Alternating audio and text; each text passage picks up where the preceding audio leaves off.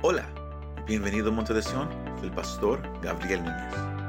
En esta ocasión compartimos el cuarto mensaje en la serie Deseo Eterno titulado El temor de Isaac.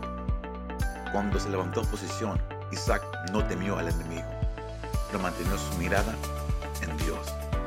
Espero que este mensaje te anime y te fortalezca. La razón por la cual digo eso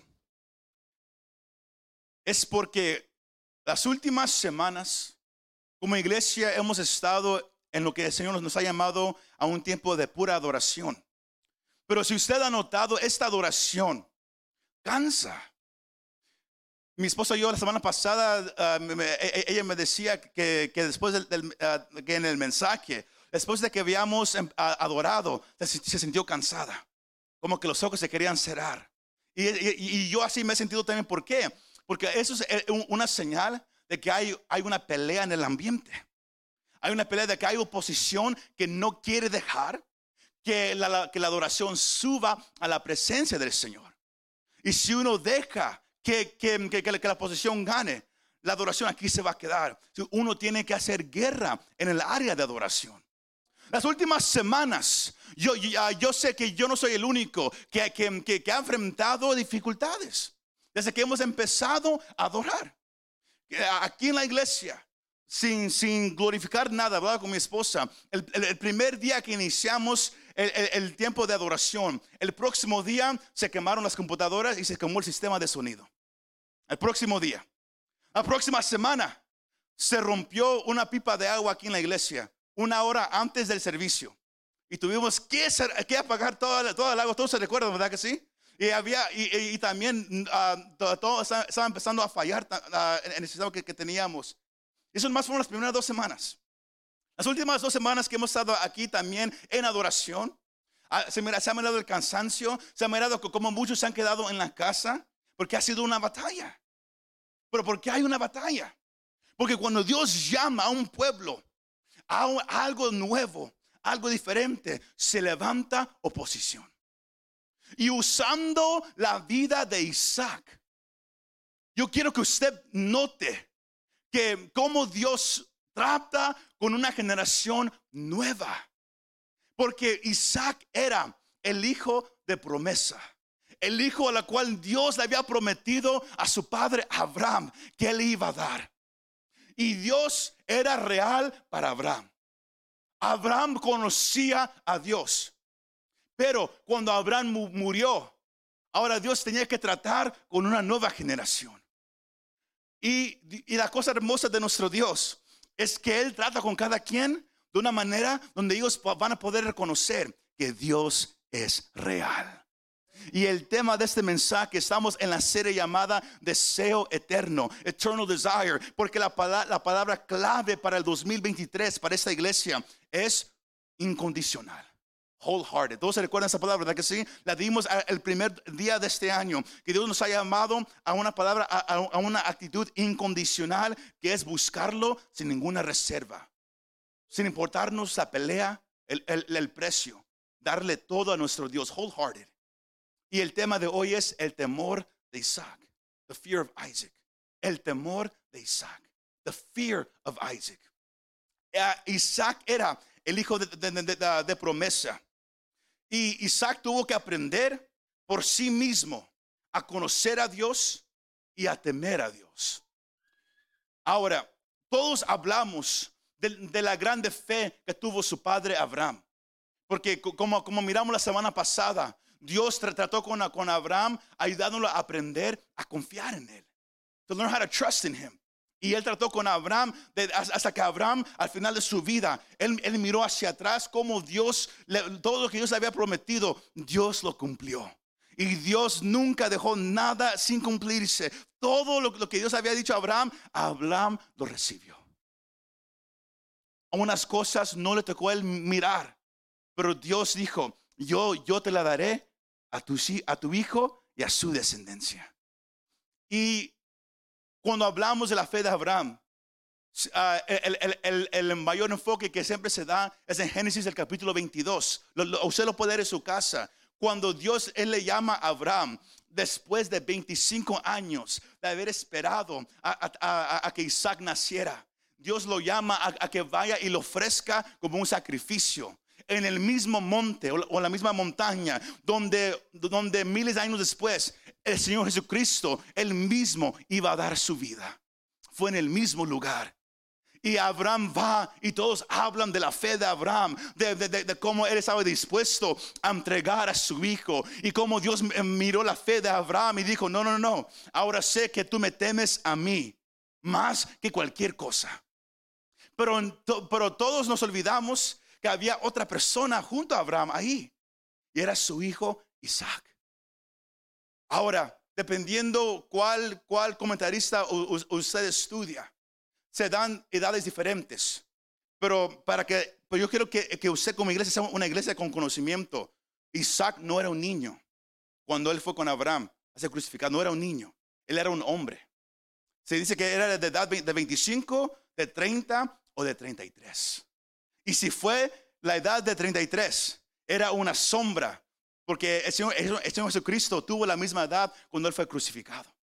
Y sabemos que Isaac no fue un niño, porque en Génesis el capítulo 22, el versículo 6, en, adelante miramos que Abraham toma la leña que se iba a usar para el sacrificio y se la pone sobre su hijo Isaac para que él la llevara arriba de la montaña. Un niño no, no puede hacer eso. Porque todos uh, enseñamos a niños la historia de cómo él era un niño y, el papá y un, niño chiquito. No, él era un hombre. Sino aquí miramos una cosa que, Isaac voluntariamente subió con su papá a la montaña. Igual como el Señor Jesucristo, Él voluntariamente tomó su cruz, la misma leña, donde él iba, a ser, él, iba a ser crucificado, Él la tomó a subir a la montaña a dar su vida por nosotros. Pero Isaac y su padre van. Isaac le pregunta a su papá, ¿en dónde, está el sacrificio? Su papá dice, el Señor lo va a proveer. Y son las, son las únicas palabras que, que hay entre los dos en, en, en, esa, en ese capítulo. Y, y, miramos que Abraham, en su edad de más de 100 años, que, que él toma a Isaac, lo amarra y lo acuesta como sacrificio. Y nos olvidamos de que Abraham no lo pudo haber hecho sin que Isaac voluntariamente se dejara. Si nos miramos que Isaac tenía una clase de fe. Pero esta fe era de acuerdo a, la fe de su papá. Porque Isaac creyó en Dios porque miró como su papá, como, él hablaba con Dios, como él quizás le, contó muchas veces de, cómo él era el hijo de promesa, de cómo, si nomás supieras, hijo mío, que 25 años yo esperé por ti. Yo esperé, yo oraba, tu mamá también oraba, estábamos pensando que nunca ibas a llegar. Hasta que un día el Señor cumplió su promesa y llegaste. Y quizás su, papá le enseñó, cree en Dios, hijo mío. Búscalo. Y, quizás por esa razón, Isaac voluntariamente eh, se, dejó que su papá lo amarara y lo subiera en el altar. Pero cuando su papá murió, ahora comienza algo bien interesante. Porque hay, más de 12 capítulos en Génesis que hablan acerca de Abraham. Hay, más de, de 10 capítulos que hablan sobre la, sobre la vida de Isaac. Pero nomás hay un capítulo, el capítulo 26 de Génesis, que miramos la vida de Isaac. Y cuando uno se pone a pensar, dice, wow, ¿por qué nomás un capítulo? Pero aún así, Dios es conocido como el Dios de Abraham, el Dios de Isaac y el Dios de Jacob. Abraham fue conocido como alguien que levantaba altares. Jacob fue conocido como alguien que, vivía en tiendas. Pero Isaac fue conocido por una cosa. Los dos versículos que, leímos al comienzo son las palabras de su hijo Jacob. Que, cuando él, tenía un problema con, su, ah, con, su, suegro Labán, que le quería quitar todo, él, dijo, vamos a hacer un pacto tú y yo. Pero este pacto va a ser con el Dios de Abraham, y el temor de Isaac. Jacob le da un nombre muy interesante a Dios. Lo llama el temor de Isaac. Un hijo miró cómo su papá vivió su vida, que la vivió en temor a Dios.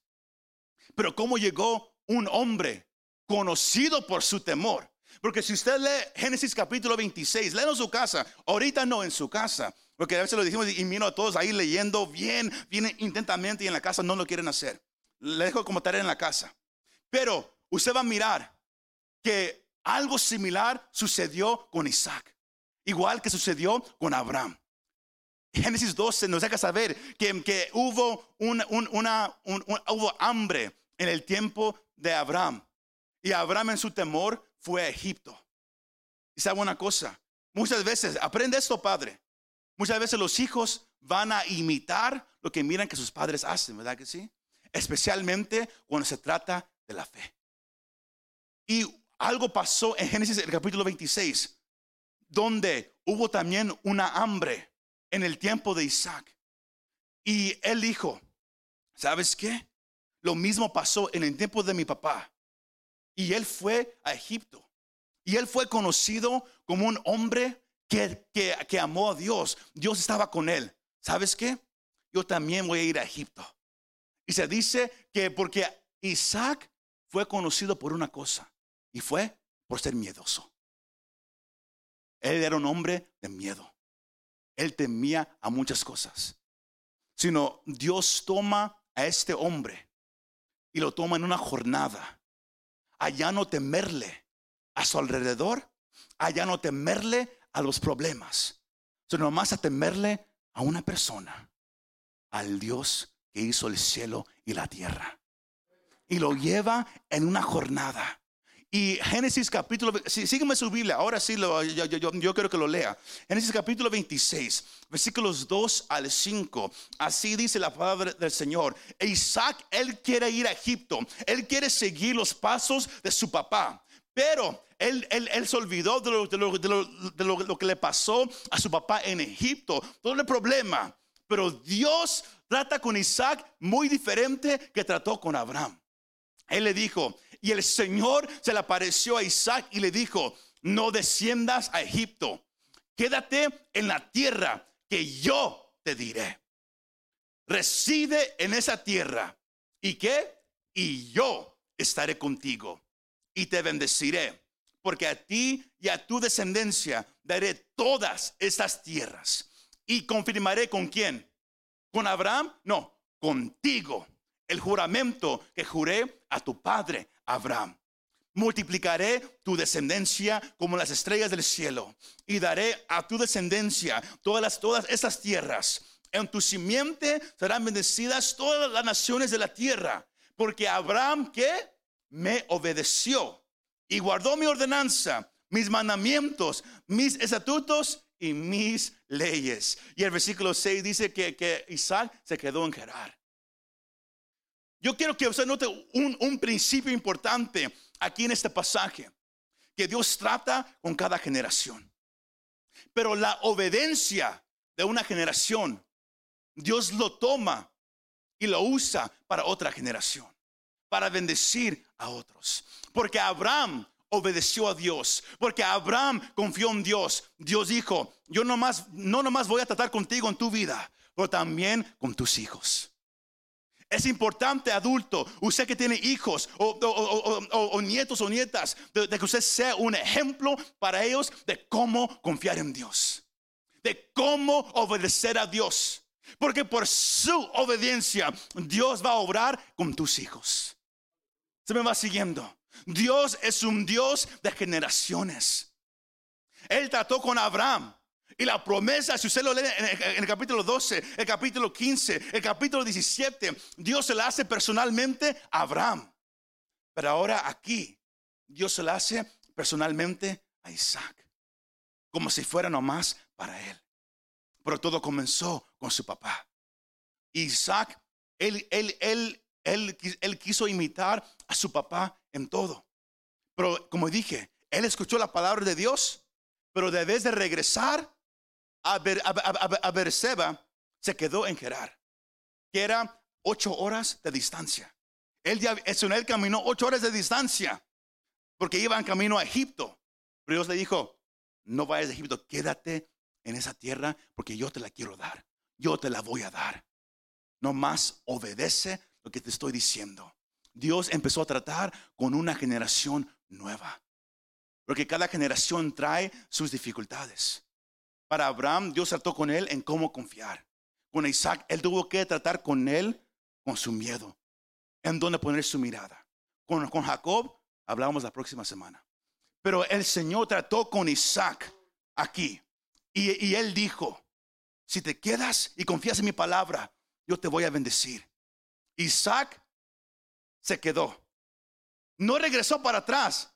Dijo, ok, pues aquí me quedo. Se quedó en la mitad, entre Egipto y Berseba, en Gerar, en la tierra de los enemigos de ellos, los, los filisteos, the Philistines.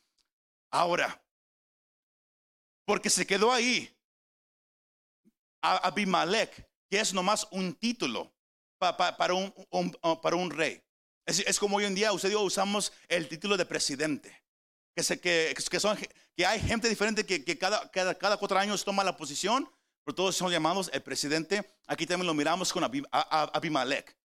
Abraham tuvo un encuentro con, el rey Abimelech en Génesis 12, donde Abimelech lo tuvo que regañar porque dijo que su esposa e, era su hermana.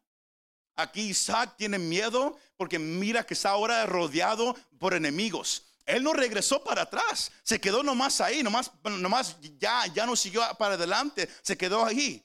Y como él era un miedoso, él dijo, oh, oh mi, esposa, Rebeca es hermosa. Y si, si ellos la miran y saben que yo soy su esposo, me van a matar a mí también. Y digo, ¿sabes qué? Mejor digo que es mi hermana. Mi papá sí lo hizo. Mejor nomás digo que es mi hermana. Y lo mismo que pasó con Abraham, pasó con Isaac. Abimelech tuvo que venir porque un día miró a Isaac acariciando a su hermana, de acuerdo a él, y dijo, eso, es un poco raro. Aún para ese tiempo, hoy en día dicen que es normal, pero para ese tiempo era algo raro. Y, él dijo, hey, ella, ella no es tu hermana, ¿verdad que no? Ella es tu esposa. ¿Por qué me mentiste? Un hombre, aquí alguien pudo haber venido y, y, tomarla para, para él y hubieras traído castigo sobre nosotros, sino otro rey tuvo que castigar a otra, a otra, a otra personaje de la familia de Abraham. Lo mismo que pasó.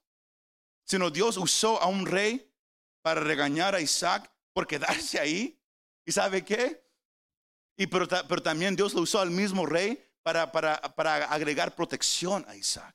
Porque el rey Biblia le dijo que nadie toque a Isaac o a su esposa. Pero Ah, yo, digo todo esto para llevarlo a ese punto principal de esa tarde. Que Dios, Él trató con Isaac. Porque Isaac era un hombre lleno de temor. Y Dios trató con él porque él tenía un plan que, que, él había comenzado con su papá. Y el punto aquí es esta iglesia.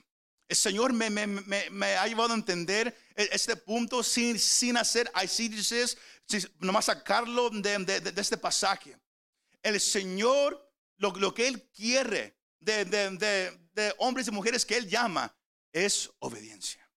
Él quiere tratar con ellos. Y Él va a tratar con cada generación a su manera. Y Dios está levantando ahorita un mover nuevo con esta generación. Y cuando digo esta generación, yo hablo de todos nosotros. Porque los ancianos ya no están aquí, de una previa generación. Los que, los que buscaron a Dios de una cierta manera. Ellos ya no están aquí.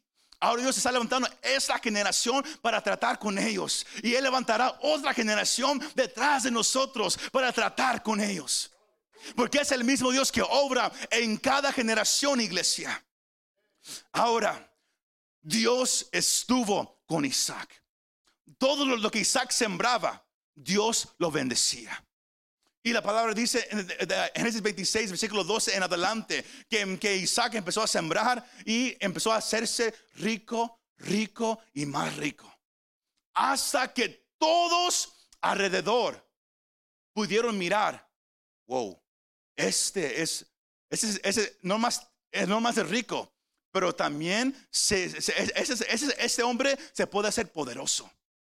Y Abimelech, los filisteos, todos ellos se levantaron y, empezaron a, hacerle guerra a Isaac. ¿Cómo? Empezaron a, tapar las, los pozos que, su padre Abraham había levantado. En ese, el capítulo 20, pozos de agua. Porque en ese tiempo el tener un pozo de agua significaba dominio. Porque la agua era preciosa, igual como hoy es preciosa el agua. Sino el tener un pozo de agua era algo especial. Significaba que, que, uno tenía riqueza, que uno tenía estares, que, que uno tenía dominio. Sino, y, y sino ellos dijeron, no, no, no, no, no, no. Ese se, se está haciendo muy grande, muy poderoso. Vamos a taparle los pozos de agua que, que, que su papá le dejó a él. Su papá le había dejado a Isaac un legado.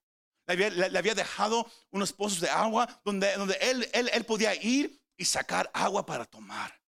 Igual como hoy en día, ha habido una generación antes de nosotros que, dejó un legado de cómo buscar a Dios, que ha dejado un legado de cómo acercarte al Señor, de, de, de, del precio que se requiere de estar delante de Él la oración, el ayuno, la palabra, el compartir, la adoración. Hay un legado que se ha dejado, sea, sea en tu vida espiritual, por hombres y mujeres que, que, que, han, que, te han inspirado a acercarte más al Señor, o aquí, eh, como en esta iglesia, todo lo que el Señor ha comenzado con nosotros desde hace años atrás, ha habido un legado.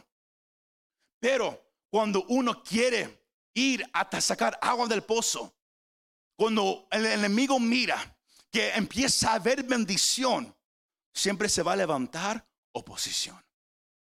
Por eso al, al, comienzo todo lo que ha pasado con nosotros. Porque Dios ha llamado a esa iglesia y Él está llamando a muchas iglesias a cavar pozos, to dig wells, a cavar pozos. To dig wells, a escarbar pozos, para hacerlo un poco más fácil de que me entiendan. A escarbar pozos para, para que haya agua, no nomás para una generación, pero para la que sigue. ¿Sí me va siguiendo? Pero cuando algo sucede así, cuando Dios empieza a obrar, cuando Él empieza a tocar, cuando Él empieza a bendecir, se levanta oposición.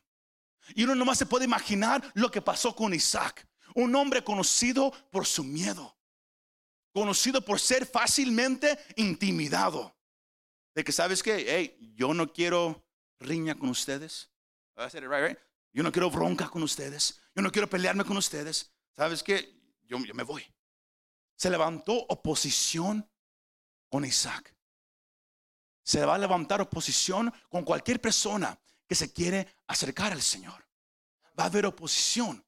Y Dios quiere que entiendas que tú puedes vivir tu vida temiéndole al enemigo, temiéndole a la oposición, temiéndole al hombre, o puedes cambiar tu mirada, voltearla y enfocarte ya no en el enemigo, en la posición, en el problema, pero en aquel que es más grande que todo eso. Se me va siguiendo en esa tarde, iglesia. Cuando Isaac empezó a cavar los pozos, aquí miramos tres cosas que él empezó a hacer. Para, para, para escarbar un pozo, cavar un pozo, se requiere fe, se requiere trabajo y se requiere compromiso. Todo lo que Abraham hizo antes, él tuvo la fe. Desde que si yo empiezo a escarbar, yo voy a encontrar algo aquí. Él tuvo la fe y él puso el trabajo. Él, él y sus siervos empezaron a escarbar. Y eso requirió compromiso, porque no fue un día solamente, ok, un día lo hacemos, vámonos. No, toma trabajo. Toma, toma estar comprometido, be committed. Vamos a hablar en inglés. Si tú te quieres acercar al Señor, va a requerir fe, va a requerir un, eh, trabajo de, parte de nosotros, pero también va a requerir compromiso. Porque no es fácil acercarte al Señor. Si fuera fácil, todos lo harían. Si fuera fácil adorar, todas las iglesias se serían llenas de gente con las manos levantadas. Pero no es fácil. Requiere algo de nosotros. Porque se levanta oposición. Yo, yo he hablado con, muchos hermanos aquí de cómo por, por, muchos años, cada vez que el Señor me da una palabra, especialmente una palabra pa para el momento, una palabra profética, para decirlo de esa manera. Como, como, muchas veces algo siempre me pasa a mí. Algo, algo físico, algo en mi familia, algo siempre ha pasado. Y se, se puede decir así nomás como clockwork. Y hubo un tiempo donde yo empecé a temer. hablaba con unas hermanas aquí de la iglesia que decía, "Ah, hubo tiempos donde yo ni quería predicar. Yo le decía a mi papá, ¿sabes qué? Yo no quiero predicar. Porque cada vez que predico algo siempre malo me pasa. Era una intimidación. Cada vez que, que yo oro por la gente, Dios obra en la gente, pero a mí algo malo me pasa. Intimidación, oposición. Yo no sé si yo soy el único que, es, que eso le ha pasado. Pero se levanta oposición cuando Dios te llama a escarbar pozos.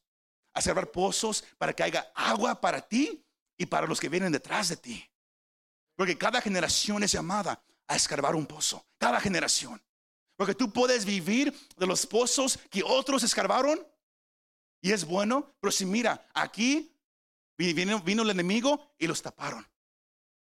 Porque Isaac y sus siervos los, habían destapado y le, dieron los mismos nombres que, Abraham le- le- le- le- les había dado. Porque hay ciertas cosas que uno no tiene que cambiar. La Biblia es todavía la Biblia.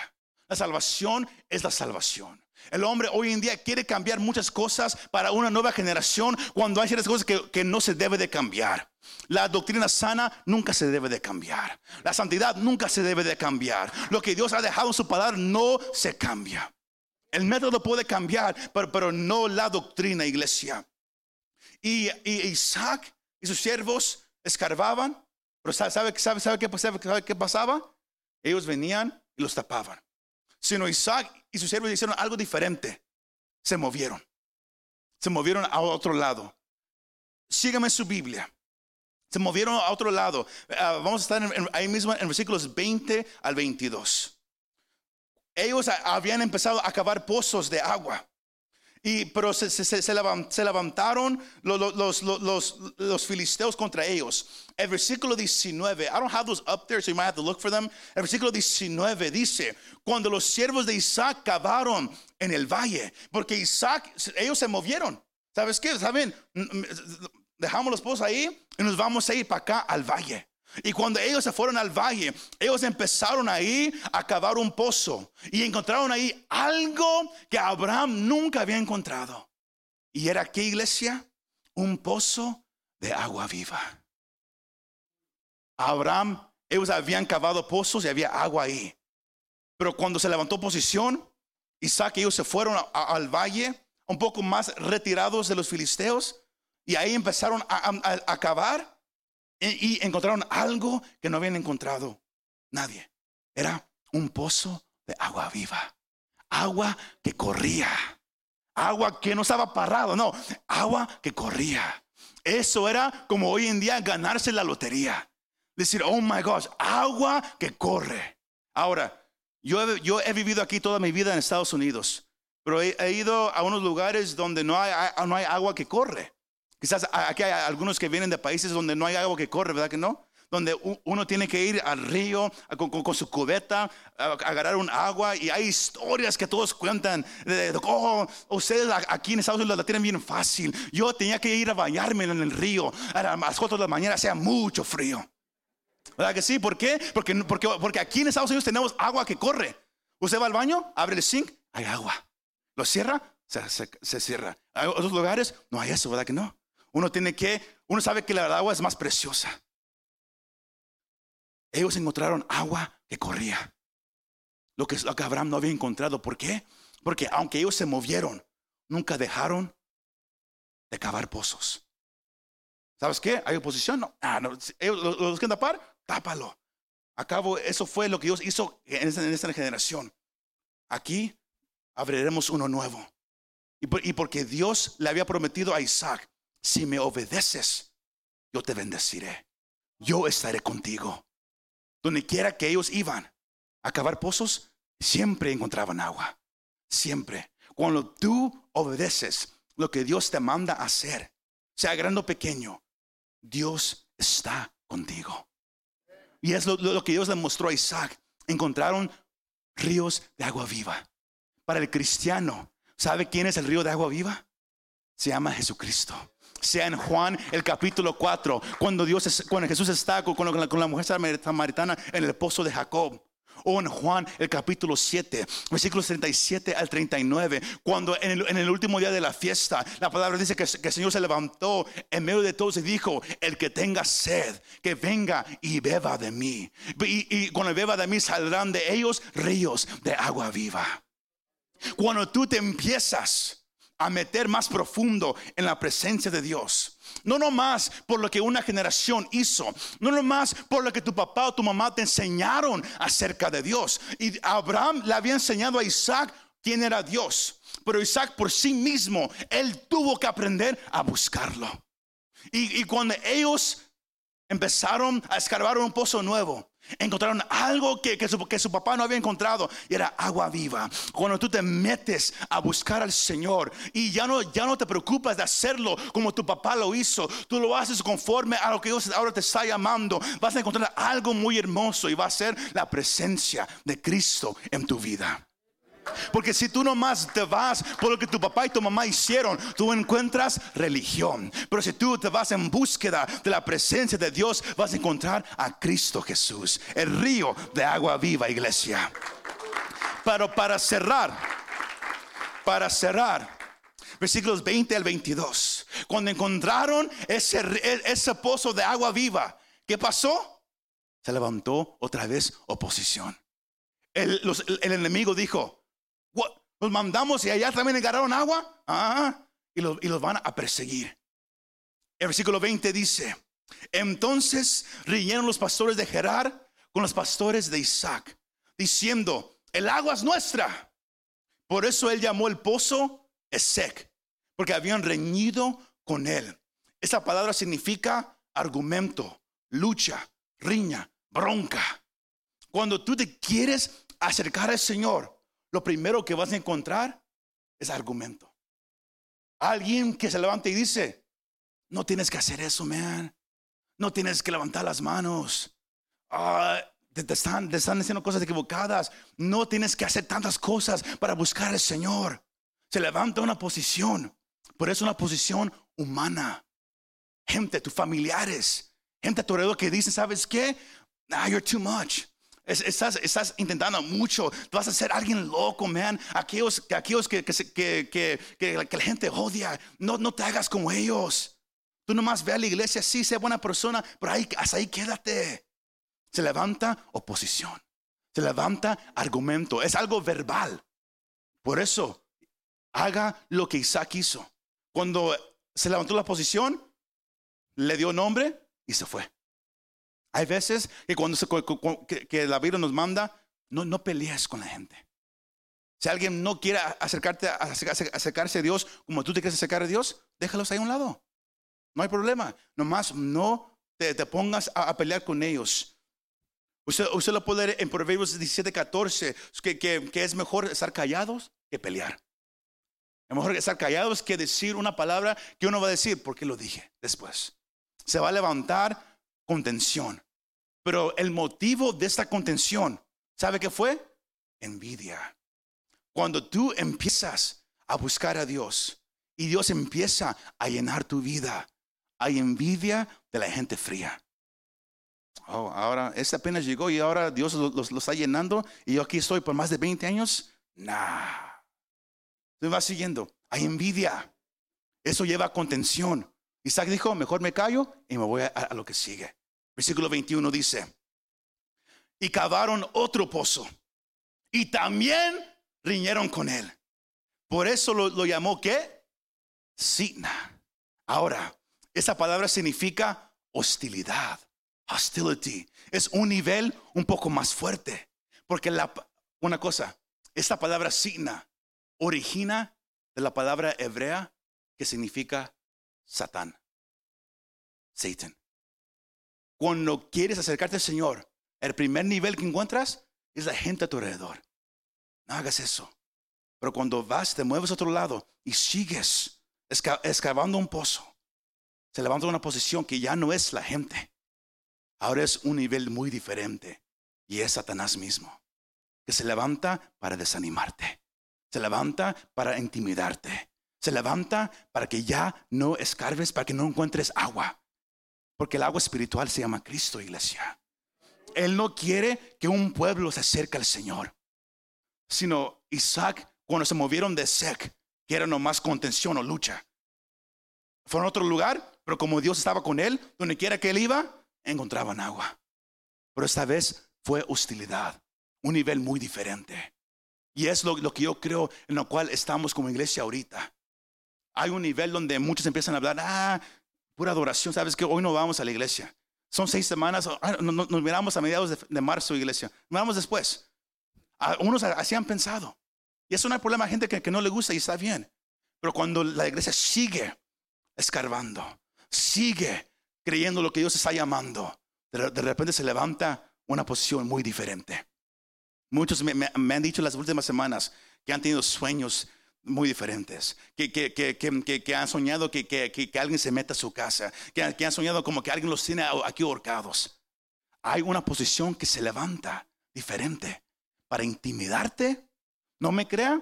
Mire lo, que a usted le ha pasado las últimas semanas, usted que de verdad quiere meterse a la presencia.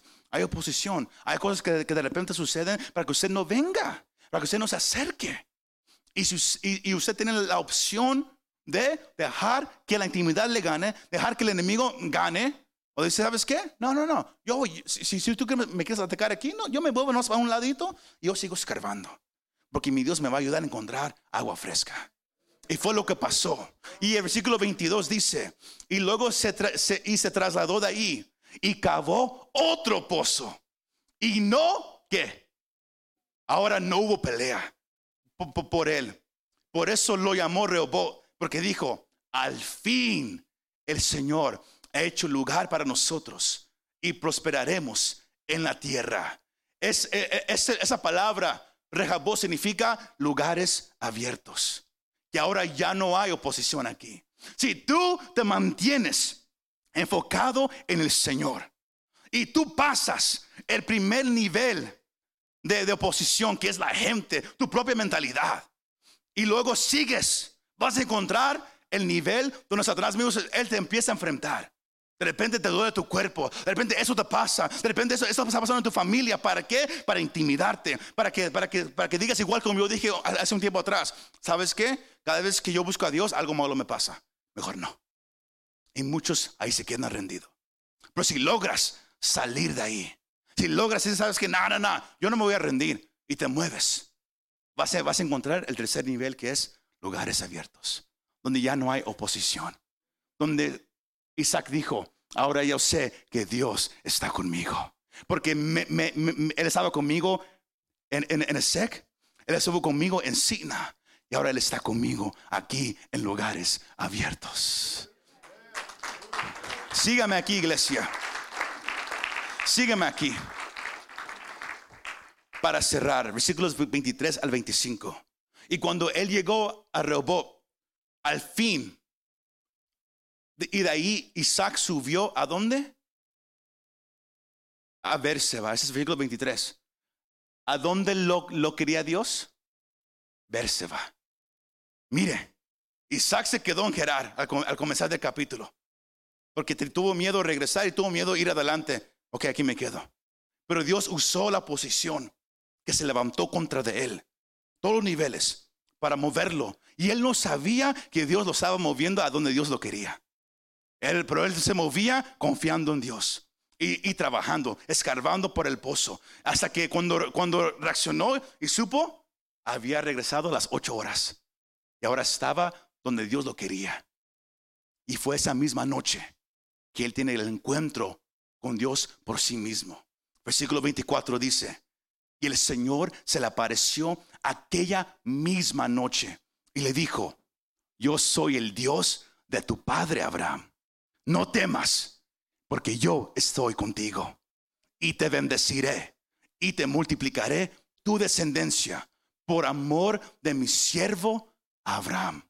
El versículo 25 dice, y allí Isaac construyó un altar, invocó el nombre del Señor y plantó ahí su tienda.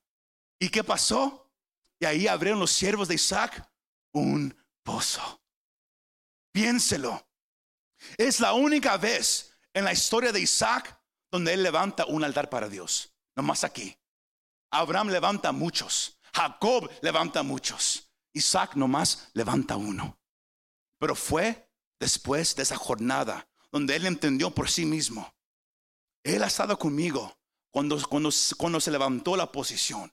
Él estuvo conmigo cuando me tuve que, me tuve que mover y mover y mover. Yo no sabía por qué estaba pasando, mas me dijo que yo confiara en Él. Yo voy a confiar en Él y voy a seguir escarbando, a seguir haciendo el pozo para encontrar agua. Y cada vez que lo he hecho, ha habido agua. Él ha estado conmigo. Y Dios se le apareció. Y fue el momento donde Dios fue el Dios de Isaac. Ya no era el Dios de mi papá. No, ahora, ahora el mi Dios.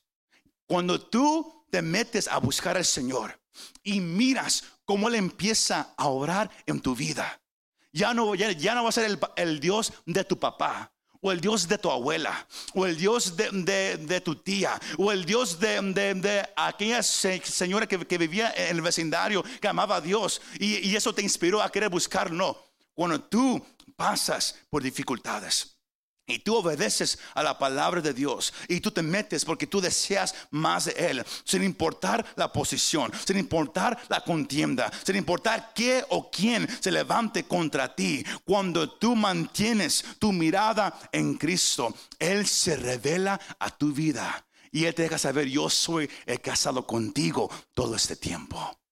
Y así fue como Dios se reveló a una nueva generación y es lo que Él está haciendo ahorita con todos nosotros. Él ya no es el Dios del pastor Luis Núñez. Él ahora va a ser el Dios tuyo. Ya no va a ser el Dios que obró en los 60 o 70 con grandes avivamientos. No, ahora va a ser el Dios que se mueve ahorita mismo. Se me va siguiendo. Él quiere revelarse a ti. Él quiere que tú lo conozcas. Pero no puedes dejar que la posición te pare. Que la intimidación te diga, sabes que mejor no. Sigue escarbando. ¿Y qué sucede cuando, cuando sigues escarbando iglesia? Versículos 26 al, al, 27 dice, entonces Abimelech vino desde Gerar. El enemigo vino desde el lugar donde Isaac lo había dejado. pero no, no vino solo, vino, vino con, su, con, con su consejero Ajusá y con Ficol, nombres un poco raros, pero jefe de su ejército. Versículo 27. Y le dijo Isaac, porque han venido a mí ustedes que me odian y me han echado de, entre ustedes. El versículo 28 dice esto y es algo hermoso. Y ellos respondieron, vemos claramente que el Señor ha estado contigo. Y así es que dijimos, hay ahora un juramento entre nosotros, entre tú y nosotros, y hagamos un pacto contigo. El enemigo notó, no importa qué hemos hecho contigo, donde quiera que vas, hay agua. Donde quiera que vas, tu Dios te bendice de una manera increíble. ¿Sabes qué? Ya no queremos pelear contigo. Mejor hacemos un pacto. Llega un momento donde el enemigo mismo va a mirar que tu fe está puesta en Cristo y que no importa lo que Él hace, no importa cómo te ataca, tú, tú, tú, te acercas más y más a Dios y Él dice, ¿sabes qué? Lo voy a dejar. Lo voy a dejar por un tiempo. La palabra de Dios nos deja saber que, que, cuando uno está bien con Dios, hasta Dios hace que sus enemigos estén en paz con Él. Si me va siguiendo.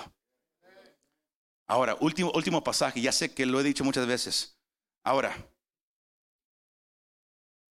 el versículo 32 comieron, bebieron juntos. Y aquel mismo día, los siervos de Isaac llegaron y le informaron acerca de qué? Del pozo que habían cavado y, y le dijeron, hemos hallado agua. Dios estuvo con Isaac. Cuando vinieron los enemigos a hacer un pacto, el pozo que ellos habían cavado unos versículos antes, ahora ellos dijeron, hemos hallado agua también en este pozo, aquí en Berseba. Cuando Dios está contigo, el enemigo puede hacer lo que, lo que él quiera hacer, pero no puede detener la obra de Dios en tu vida. Siempre recuerda eso. El temor de Isaac no fue el enemigo ya, El temor de Isaac no fue lo que estaba pasando a su alrededor. El temor de Isaac al final de su vida, que su hijo Jacob mismo dijo, yo juro por el Dios de Abraham y el temor de Isaac. Cuando hablamos de temer a Dios, hablamos de dar, como el jueves, que era reverencia. Se siente aquí, pero se demuestra por fuera. Dios está llamando a esta iglesia a cavar pozos. Dios va a bendecir toda obra que vamos a hacer. Pero no puedes dejar que el enemigo te intimide. No puedes dejar que el enemigo te haga que pares de cavar los pozos que Dios te ha llamado que hagas. Por eso te sientes cansado después de adorar. Por eso te sientes intimidado por cuando, cuando, vas a la iglesia y algo malo te pasa. O te sientes desanimado. porque Hay una lucha. El enemigo dice, hasta aquí vas a llegar. Y tú dices, te puedes poner frente a mí, pero como a ti no te temo, yo le temo a Dios. Aunque yo me voy aquí, Él está conmigo y yo encontraré agua aquí también. ¿Cuántos dicen amén? Pongámonos de pie en esta tarde, iglesia.